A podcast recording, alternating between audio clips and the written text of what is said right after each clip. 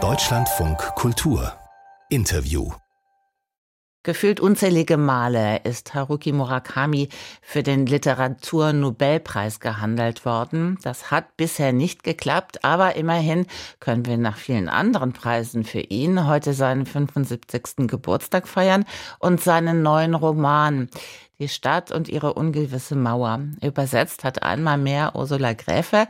Die ist unter anderem mit dem japanischen Noma Award ausgezeichnet worden für Übersetzungen von japanischer Literatur. Guten Morgen, Frau Gräfe.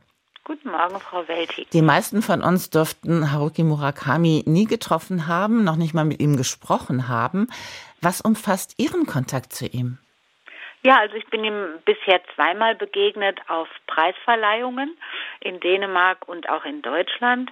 Und ansonsten habe ich einen E-Mail-Kontakt zu ihm. Ich kann ihn fragen, falls es irgendwelche Sachfragen bezüglich der Romane gibt. Und er antwortet auch, das muss man wirklich sagen, immer sofort. Ist das so ein enger Kontakt, dass man sich gegenseitig zum Geburtstag gratuliert oder sich ein frohes neues Jahr wünscht? Äh, nein, er ist ja ein sehr zurückhaltender Mensch und man muss auch bedenken, er hat 50 Übersetzer oder mehr in aller Welt. Und äh, sehr viele andere Menschen möchten ihm Fragen stellen zu Dingen. Also eigentlich ähm, habe ich das Gefühl, ich möchte ihn verschonen. wie schwer oder wie leicht ist es denn, Murakami zu übersetzen? Sie haben da ja durchaus Vergleichsmöglichkeiten. Äh, er hat diesen ganz eigenen Stil. Für mich ist er einer der Autoren, äh, der etwas leichter zu übersetzen ist. Das Wichtige ist natürlich seine Atmosphäre, ähm, einen bestimmten Stil für seine Atmosphäre zu finden. Aber es ist, kommt selten vor, dass ich was gar nicht verstehe, was äh, bei Autoren seines Jahrgangs, anderen, sehr häufig der Fall ist. Also er schreibt diesen doch sehr verständlichen und äh, geschmeidigen Stil. Ist das auch die Erklärung dafür, dass Murakami weltweit so gerne gelesen wird? Das könnte ich mir vorstellen, aber vor allem liegt es, glaube ich, an seinem großen Erzähltalent. Er kann erzählen und das ist ja nicht immer so äh, eine Selbstverständlichkeit. Viele äh, ich nehme an, sehr viele Leser und Leserinnen finden sich in seinen Romanen wieder. Er behandelt Themen wie Einsamkeit zum Beispiel, die heutzutage sehr sehr wichtig geworden sind für Einzelne. Und das Identifikationspotenzial in seinen Romanen ist groß, meiner Ansicht nach. Musik spielt in Murakamis Büchern ja oft eine große Rolle. Er hat ja auch lange selbst eine Jazzbar gehabt. Welche Rolle spielt die Melodie der Sprache für, über, für Ihre Übersetzungen? Das ist schwer zu sagen. Natürlich würde ich annehmen, eine relativ große.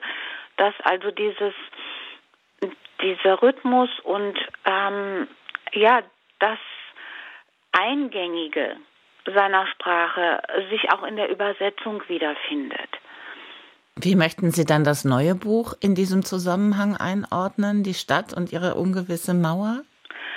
Ähm, sehr schwer zu sagen, aber äh, ein sehr wichtiger und interessanter Aspekt des Buches ist natürlich, dass in dieser geheimnisvollen Stadt keine Musik existiert. Und ähm, das ist eigentlich so ein wichtiges Thema im Roman. Der Held irgendwie flieht äh, in diese Stadt vor der Welt. Es ist wie eine Weltflucht.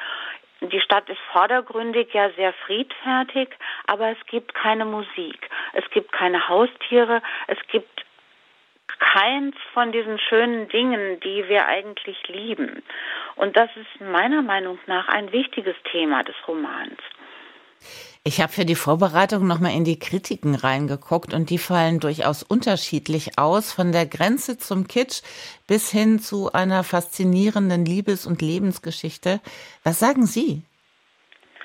Äh, ich finde auch, dass es eine faszinierende Lebensgeschichte ist, die in, mit einem Produkt, Protagonisten in sehr jungem Alter beginnt und mit einem 45-jährigen Mann, der ähm, ja eine gewisse Selbstfindung erreicht hat, endet. Ja, würde ich sagen, es, man könnte ihn sogar als eine Art späten Coming-of-Age-Roman einordnen. Dass man über Murakami trefflich streiten kann, das hat ja schon gefährliche Geliebte bewiesen, damals in der ZDF-Sendung Das literarische Quartett. Haben Sie das jemals gesehen? Ja, das habe ich gesehen, denn mh, hm, für mich persönlich äh, bedeutete das einen Glücksfall, weil im Anschluss ähm, wurde ich die Übersetzerin von den Romanen Murakamis. Wie kam das dann?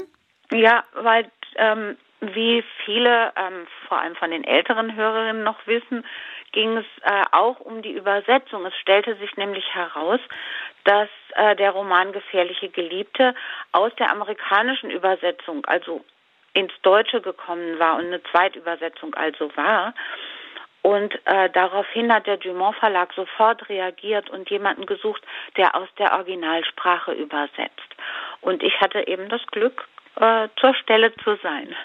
Und Kritikerin Sigrid Löffler hat sich damals fürchterlich aufgeregt über die Sprache. Ja, das ähm, heutzutage weiß man oder es ist eigentlich in aller Munde, dass Zweitübersetzung, also dass, äh, dass Romane nochmal über eine andere Fremdsprache ins Deutsche übersetzt sind, sehr problematisch sind, weil natürlich der, die äußere inhaltliche Struktur ändert sich nicht, aber doch die Mikrostruktur des Romans. Da fließen Dinge, hm, Kultur, ähm, kulturhistorische Dinge in, in den Text ein, die eigentlich im Ursprung nicht vorhanden sind.